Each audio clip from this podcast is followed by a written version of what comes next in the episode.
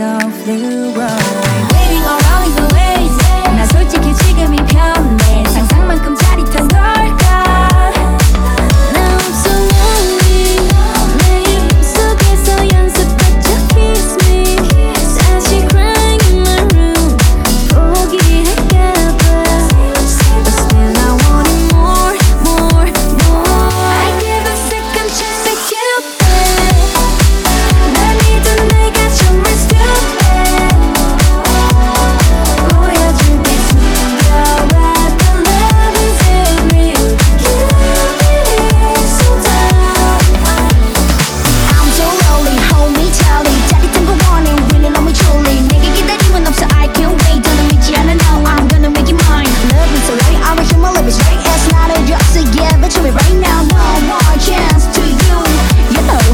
뜯어두던 걸